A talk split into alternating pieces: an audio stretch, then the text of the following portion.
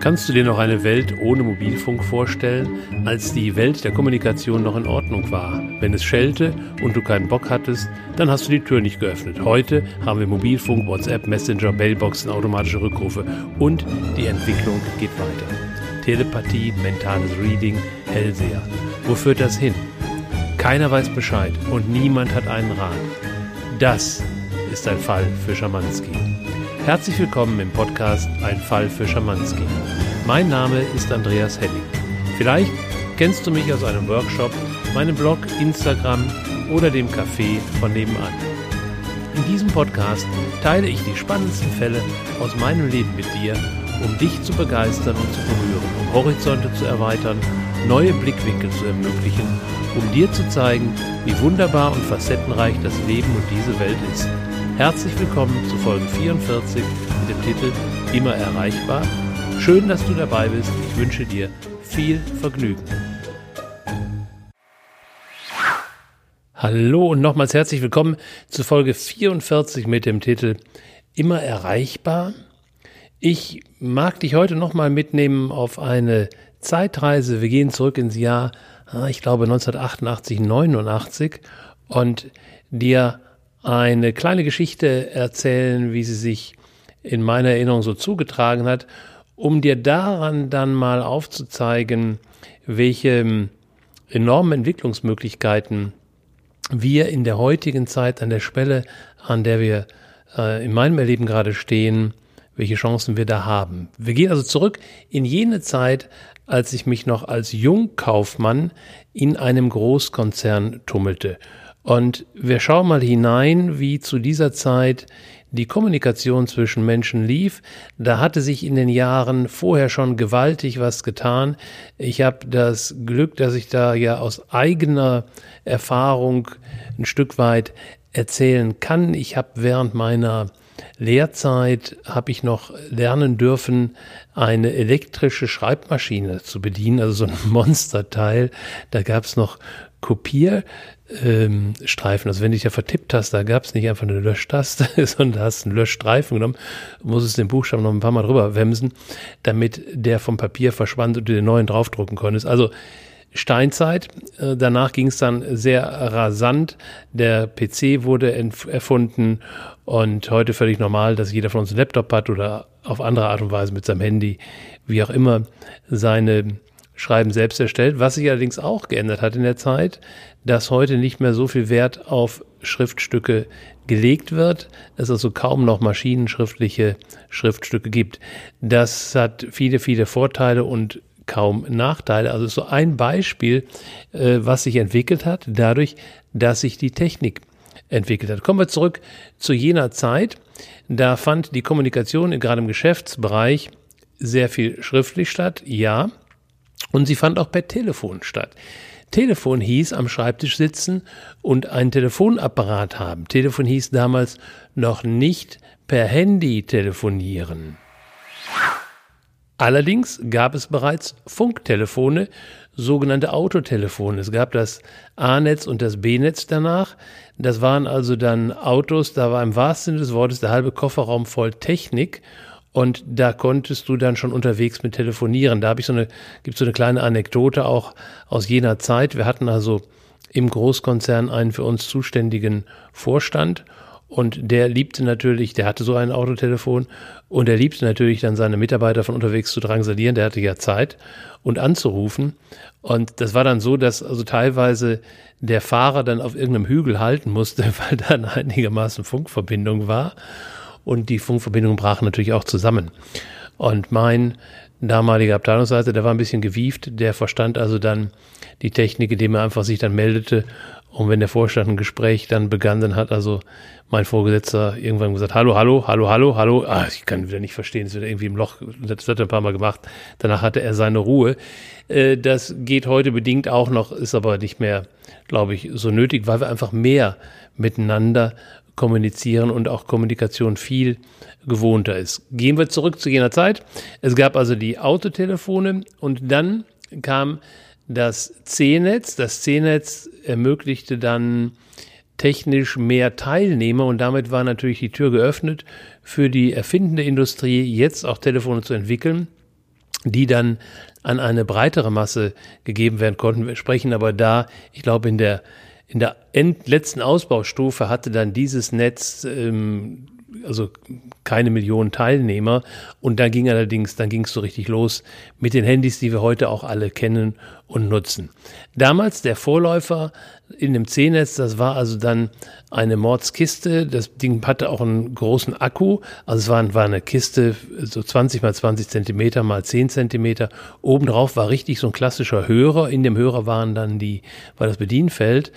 Und diesen Akku brauchte es, weil das war das erste äh, mobile Telefon, was außerhalb des Fahrzeugs benutzt werden konnte. Also du konntest tatsächlich dieses Teil herausnehmen, dich irgendwo ins Straßencafé setzen und zu der Zeit damals, es war eben alles so neu, da funktionierten dann tatsächlich diese Jokes noch, dass ähm, äh, wir dieses Teil mitgenommen haben, uns irgendwo in ein Café gesetzt haben und dann drinnen im Café angerufen haben und uns was zu trinken bestellt haben, was die Menschen aber nicht zuordnen konnten, weil es eben in ihrem Leben noch nicht vorkam, dass jemand mit einem Mobiltelefon anrief. Oder ein Freund von mir hatte einen, einen Flugschein, wir sind dann mit so einer kleinen Cessna hochgegangen und sind dann, haben dann Kreise gedreht äh, über dem Garten eines Kegelbruders, der gerade dabei war, seinen Rasen zu mähen, haben den also dann aus dem Flugzeug angerufen dann musste der also rein drin ans Telefon, haben ihm dann gesagt, also wir wären nicht ganz zufrieden mit seiner Gartengestaltung, er könnte mal hinten links ein bisschen was machen. Und der konnte das nicht zuordnen, obwohl der musste ja nur dieses brummende Flugzeug über seinem Garten hören, aber das Gehirn, so wie bei Kolumbus, als der Südamerika entdeckt hat und angeblich ja die Natives dieses Schiff nicht sehen konnten, weil sie da noch keine Referenzabbildung für hatten. Also da war eine Menge, Menge Spaß damals möglich. Doch es gibt auch eine anderen, andere Anekdote und die, jetzt komme ich zu der, die ich eigentlich wirklich erzählen wollte heute. Also, es ergab sich in der Company, in der ich beschäftigt war, dass ich zu einer Pilotgruppe von, ich glaube, fünf, sechs ähm, Mitarbeitern gehörte, die halt ähm, einerseits Führungskräfte waren und ich war stellvertretender Abteilungsleiter zu der Zeit und eben auch viel unterwegs waren. Und die sollten also jetzt mal so ein neues Teil bekommen und das austesten. Ich weiß, das war also 88, 89, ich weiß nur eines, damals hatten wir ja noch ähm, die D-Mark. Ähm, das Ding hat 10.000 Mark gekostet, also in heutiger Währung, aber mit, mit der Preissteigerung wären heute 10.000 Euro, also unfassbar.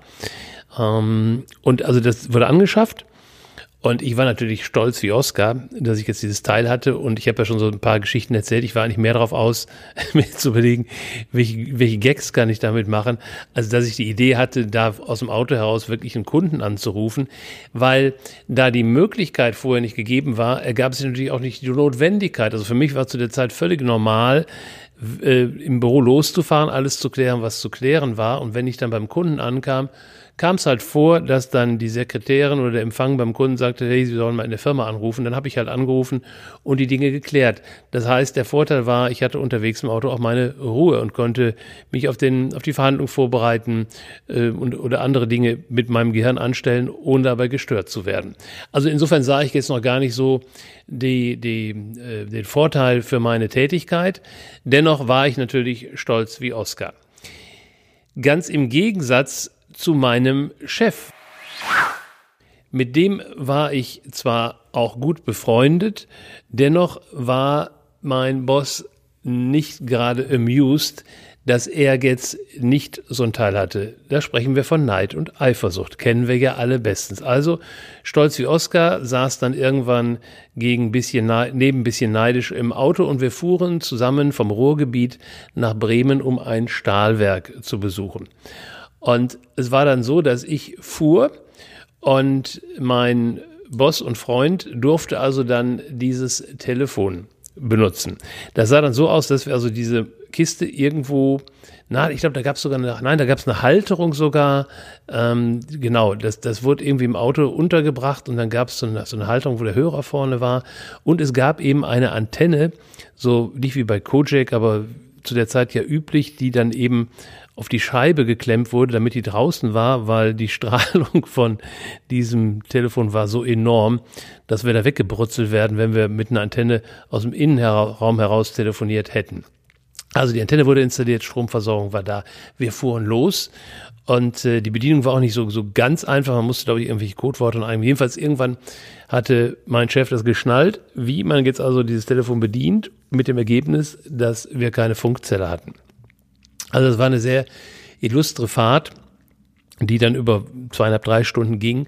Und wir haben, und Chef wurde immer erboster, was für ein Blödsinn das wäre, weil die Kosten musste natürlich die Abteilung tragen und nicht irgendwelche äh, außenstehenden Testabteilungen. Und ähm, er versuchte also und versuchte und war also kurz davor, das Ding aus dem Fenster zu schmeißen, weil wir haben tatsächlich von vom Ruhrgebiet bis Bremen nicht eine Verbindung aufbauen können, weil es einfach noch viel zu wenig äh, Masten gab oder woran auch, woran, woran auch immer es lag. Danach ging die Entwicklung rasant. Ähm, das Teil ist mir dann so drei, vier Monate später aus dem Auto geklaut worden, Scheibe eingeschlagen, rausgeholt. War ich, war ich ein bisschen unvorsichtig, war natürlich dann irgendwann auch begehrte Ware. Und das Interessante ist, dass was dann neu beschafft wurde, kostete dann schon nur noch 8000 Mark, also von 10.000 auf 8000 und hat es, glaube ich, ein Jahr oder maximal zwei Jahre gedauert. Dann war, waren die Vertriebszahlen so hoch, dass dann die Zeiten kamen, wo wir dann gegen Zahlung einer geringen Gebühr, wenn wir einen Vertrag abgeschlossen haben, ähm, zumindest ein, ein Grundhandy kostenfrei bekamen. Und dann kamen auch sehr schnell die echten klassischen Handys. Die waren dann noch ein bisschen voluminöser als heute, weil die Akkus einfach so fett waren. Doch dann ging die richtige Handyzeit los. Warum erzähle ich die Geschichte? Weil ich eben den Wandel mitbekommen habe zu einem Zeitpunkt, wo Menschen natürlich schon sehr ausgefeilt und ausgereift miteinander kommuniziert haben. Also die Kommunikation war absolut ausreichend, um Geschäfte abzuwickeln und die war auch im Privatbereich ausreichend. Das heißt, wir trafen uns noch mehr als heute. Wir hatten die Möglichkeit, über Festnetz zu telefonieren und vermehrt auch über Mobiltelefone. Ähm, es gab dann sehr schnell danach ja auch dann ab den 90er Jahren die Möglichkeit, E-Mails zu schreiben anstelle von Briefen. Also Kommunikation wurde immer mehr erleichtert und es gab immer wieder diese Schwelle, wie ich sie eben hier im Auto mit meinem Chef erlebt habe. Da gab es dann eben den einen Teil von uns, der neugierig war auf das Neue und auch sofort Ideen hatte, was man damit so anstellen kann. Ob jetzt Kegelbrüder ärgern oder vielleicht dann doch mal von unterwegs einen Geschäftspartner anrufen, sei mal dahingestellt. Also der eine Teil von uns, der wollte sich entwickeln und der andere Teil sagte, ach, was ist denn der Blödsinn, wir kommen doch auch so zurecht. Und das ist im Grunde natürlich bei jeder Entwicklung, äh, die die Menschheit geht, der Fall, es immer einen Teil gibt, der an dem Alten festhalten will und einen Teil will das Neue.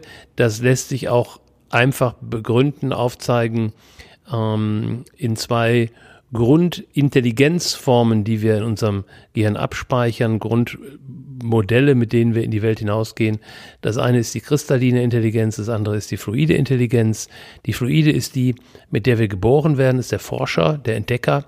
Und der kristalline ist der vom Klischeebild her, der, der schon 20 Jahre im Job ist und sagt, hey, lass uns das so machen, wie wir es immer gemacht haben, da sind wir auf der sicheren Seite, der also aus der Routine heraus die Dinge abwickeln will. Diese beiden Teile hat natürlich auch jeder in uns. Und deswegen gilt es immer fein hinzuschauen, welcher ist da gerade der, der mich weiterbringt. Und ich glaube, weiterbringt uns immer etwas Neues zu erlernen, um dann die Option zu haben, ob ich das auf die neue Art und Weise mache oder auf die alte Art und Weise. Und genau da ist auch der Knackpunkt, glaube ich, in der heutigen Zeit.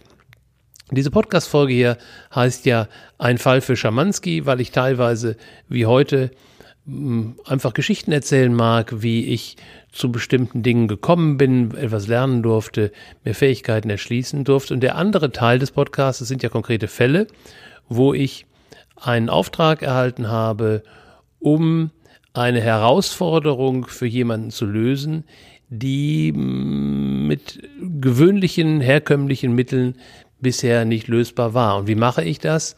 Das mache ich oder kann ich tun, weil ich wie ganz viele Menschen auf dieser Welt, also ich bin da jetzt kein Exot, sondern ich kann wie ganz viele Menschen eben mehr nutzen als die klassischen fünf Sinne, also vor allen Dingen mehr als physisches Sehen und akustisches Hören.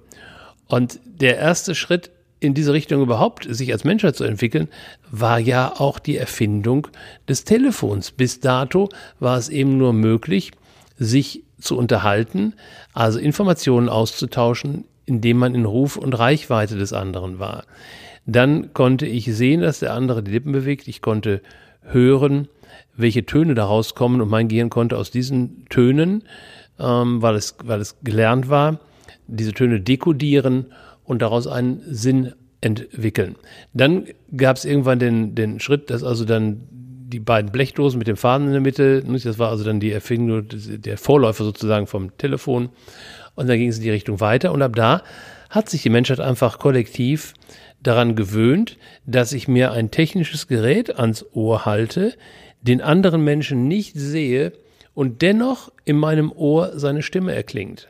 Also da dürfen wir ruhig mal ein bisschen genauer hinschauen, was das für ein Riesenschritt ist. Denn jetzt muss ich plötzlich darauf vertrauen, dass diese Stimme, die ich da in meinem Ohr wahrnehme, durch den, durch den Draht oder heute auch durch den Funk, tatsächlich zu demjenigen gehört, ähm, zu dem ich glaube, dass sie gehört. Das hat hier an der Stelle auch viel mit Vertrauen zu tun, vor allen Dingen, wenn derjenige mir jetzt sagt, mach dies oder jenes. Also nicht unbedingt springen aus dem Fenster, aber vielleicht sogar sagt, du, tu mir einen Gefallen, ich bin im Ausland und überweist mir mal ähm, 500 Euro, mir ist alles geklaut worden, was auch immer. Dann muss ich ja darauf vertrauen können, dass das wirklich mein Freund ist. Und dann sagen wir in der Regel an der Stelle nicht, oh nee, warte mal, du musst mal eben drei Sicherheitsfragen beantworten. Also da sind wir schon ein Stück weit gegangen und vertrauen plötzlich einem gewohnten Sinn auf eine andere Art und Weise. Und ich glaube, dass wir heute in unserer Entwicklung an einer Schwelle stehen, wo auch mehr und mehr Menschen, also eine ganze, ja, eine ganze Masse an Menschen in bestimmten Kulturräumen mit einer bestimmten Vorarbeit jetzt diesen Schritt gehen, ähm, außerhalb der normalen Sinne eine Wahrnehmung zu haben. Also die sogenannte außersinnliche Wahrnehmung. Da wird es wieder in denen, die, viele sind die Schritte, den Schritt schon gegangen und bei denen, die ihn jetzt gehen, vielleicht gehörst du ja auch dazu, vielleicht gehst du gerade diesen Schritt, vielleicht steht er unmittelbar bevor, dann geht es wieder darum, dass ein Teil von dir sagen wird, ach nee, also Blödsinn brauchen wir doch nicht, wir kommen doch auch so zurecht. Und der andere sagt, na lass doch mal gucken, wer weiß, was wir da so wahrnehmen können. Und da gilt es dann wirklich an der Stelle auch vorsichtig weiterzugehen, weil dieses Eröffnen anderer Sinneswahrnehmungen ist ja äh, oder sollte auch damit verbunden sein, dass du für dich eine Möglichkeit entwickelst, den Schalter auch wieder zurückzulegen. Beim Telefon, beim Mobiltelefon hat es ja auch sehr viel Entwicklung gegeben. Wie gehen wir denn mit dieser ähm, schlagartig gesteigerten Erreichbarkeit um? Es wurde dann die Mailbox erfunden, so dass ich also die Möglichkeit habe, mein Telefon auszuschalten oder zumindest nicht mehr dran zu gehen und die Information kann zwischengespeichert werden. Es gab dann Erfindungen wie WhatsApp oder viele Untertechniken, um eben die Kommunikation von der Geschwindigkeit auch her auf einem hohen Niveau zu halten, aber dennoch mir mehr und mehr zu gestatten, da einen persönlichen Schutzraum zu entwickeln, in dem ich eben nicht erreichbar bin. Also ich kann schlichtweg auch heute immer noch mein Handy ein- oder ausschalten. Wenn wir jetzt in diese Bereiche eintauchen, der außersinnlichen Wahrnehmung, die beginnt ja damit, dass mich jemand anruft und sagt, witzig, ich habe gerade an dich gedacht, dann habe ich ja etwas wahrgenommen. Oder was ich bei mir, ich finde die, einfachen Dinge immer am witzigsten, was ich bei mir so witzig finde, ist, dass ich äh, relativ selten morgens einen Wecker brauche. Wenn ich aber dann mal einen brauche und ich so einigermaßen Schlaf gehabt habe, also das sind so vier Stunden, viereinhalb Stunden, ähm, dann bin ich zwar nicht ausgeschlafen, aber dann bin ich schon wieder in so einem höheren, in so einer höheren Flugbahn oder besser gesagt niedrigeren Richtung Erde, ähm, also ich liege nicht, nicht noch im Koma, dann passiert mir fast jedes Mal das Gleiche. Ich bekomme einen Impuls, wach zu werden. Ich werde wach und ungefähr eine Sekunde, vielleicht zwei Sekunden später gibt dann mein, mein Handywecker einen Ton von sich. das habe ich jetzt so oft beobachtet, dass ich mich immer noch wieder frage, wie ist denn jetzt die Reihenfolge? Ähm, verschiebe ich das einfach in der Wahrnehmung? Oder spüre ich wirklich schon einen Moment vorher, dass der Wecker schellen wird? Oder habe ich einfach eine innere Uhr, die exakt auf eine Sekunde genau geht? Wie auch immer. Jegliche Überlegungen, die ich an der Stelle anstelle, beziehen sich ja darauf, wie darf ich bitte meine außersinnliche Wahrnehmung einsortieren, weil ich nehme das eben nicht mit dem Ohr wahr, sondern ich werde aus irgendeinem anderen Grunde an der Stelle wach. Und das ist ein großes Forschungsgebiet. Ähm, da, da brauche ich auch jetzt keine mediale Ausbildung für, wie ich sie noch genießen durfte vor einigen Jahren. Da war das alles noch nicht so verbreitet. Damit war das morphische Feld auch noch nicht so groß. Also das Feld derer, die solche Möglichkeiten nutzen. Das ist heute alles viel einfacher und viel easier. Dennoch ist es hier eine kleine Herausforderung, den Schalter auch wieder zurückzulegen.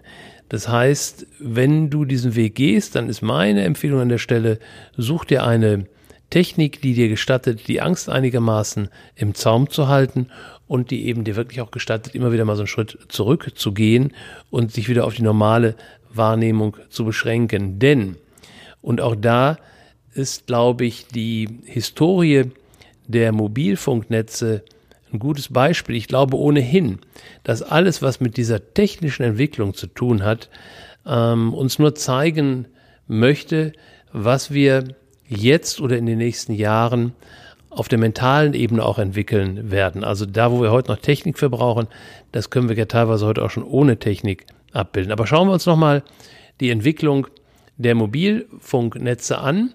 Ich habe ja schon erzählt von dieser, von dieser Phase A- und B-Netz, also Autotelefone. Ich glaube, ein paar tausend gab es zu der Zeit, dann war das C-Netz.